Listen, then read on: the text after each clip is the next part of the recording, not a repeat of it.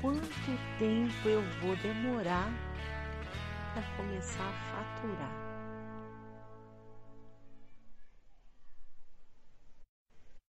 Você quer pergunta mais pertinente que essa para alguém que está começando a empreender? A gente está falando aqui de pequenos empreendedores, pessoas que vão fazer a coisa no sufoco, no aperto, com a conta ali, ó, na ponta do lápis, querendo gastar o mínimo possível e lucrar o mais rápido possível. Não só por uma questão de visão, mas por uma questão de necessidade mesmo. Eu preciso que o meu negócio funcione, eu preciso que o meu negócio flua para poder me dedicar a ele.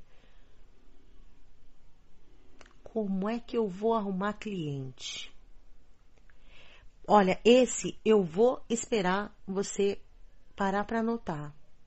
Para o que você está fazendo. Pega a caneta, pega o celular mesmo, vai ali no bloquinho de nota do teu e-mail, tá no notebook, abre ali um bloquinho de nota. De preferência no teu e-mail, ficar salvo na, na nuvem, você não tem nenhum risco de perder, porque é, é importante.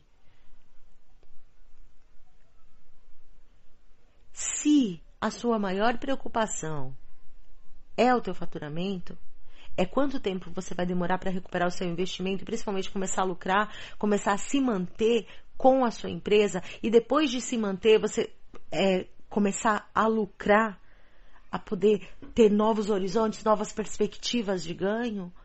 O teu foco principal é quem vai comprar de você, quem vai trazer dinheiro para você.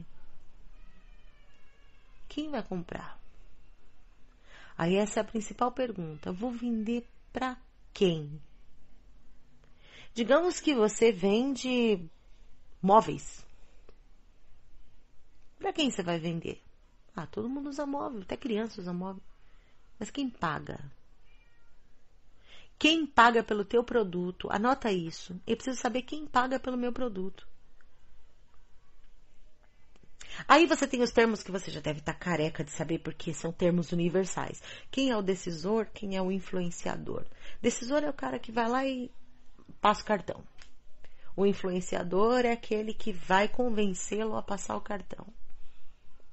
Então, quem são os influenciadores e quem são os decisores no momento da tua compra?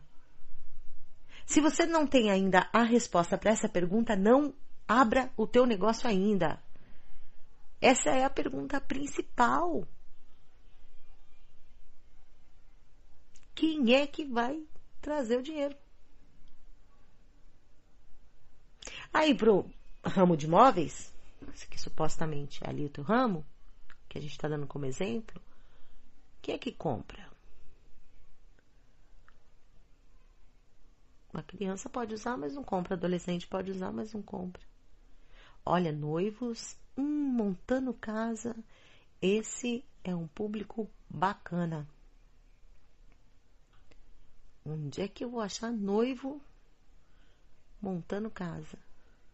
Esse é um público legal. As pessoas que estão trocando móveis da casa, presentes de casamento, outra coisa bem legal. Então você começa a amadurecer. Onde é que você vai atacar? Se você divulga para todos, atira para todo lado, você vai acertar alguém, é natural. Você está atirando para todo lado, você vai acertar alguém. Mas se você tiver ali um foco, você vai acertar todos as quais você precisa. Então, a primeira pergunta, anotou aí? Para quem eu vou vender? Segunda pergunta, quem é que vai pagar? E a terceira e essencial pergunta, antes de você fazer cursos pela internet, porque tem uma série de cursos para como atrair cliente, uh, recursos de marketing digital, uh, estudos de marketing de venda, todo, todos esses são pontos muito importantes. Não entenda como desdém a esses recursos, porque eles são recursos essenciais. Mas eles só funcionam se você tiver feito a lição de casa antes. Não adianta você contratar uma agência de marketing se você mesmo ainda não tem a visualização de quem é que compra o teu produto ou serviço. Quem é que compra? Quem é que paga? Em que região você vai atuar? Qual tua, o, o teu alcance? Se você não tem respostas para essas perguntas, não adianta contratar especialista nem fazer uma série de cursos. É óbvio que você tem sim que fazê-los.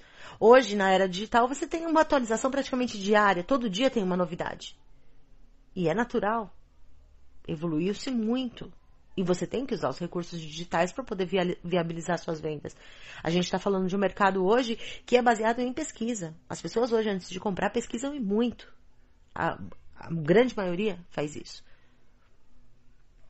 Então, é, você precisa dominar todas essas técnicas. Mas como que você vai dominar a técnica se você ainda não definiu internamente quem vai falar com você, com quem você quer falar? Tá anotando? Então anota. Para quem eu vou vender? Quem é que vai pagar? Com quem eu vou falar? Quem eu vou chamar pro papo? Quem é esse decisor? Quem é esse influenciador? Aí sim você vai programar suas ações. Depois de definir a quem.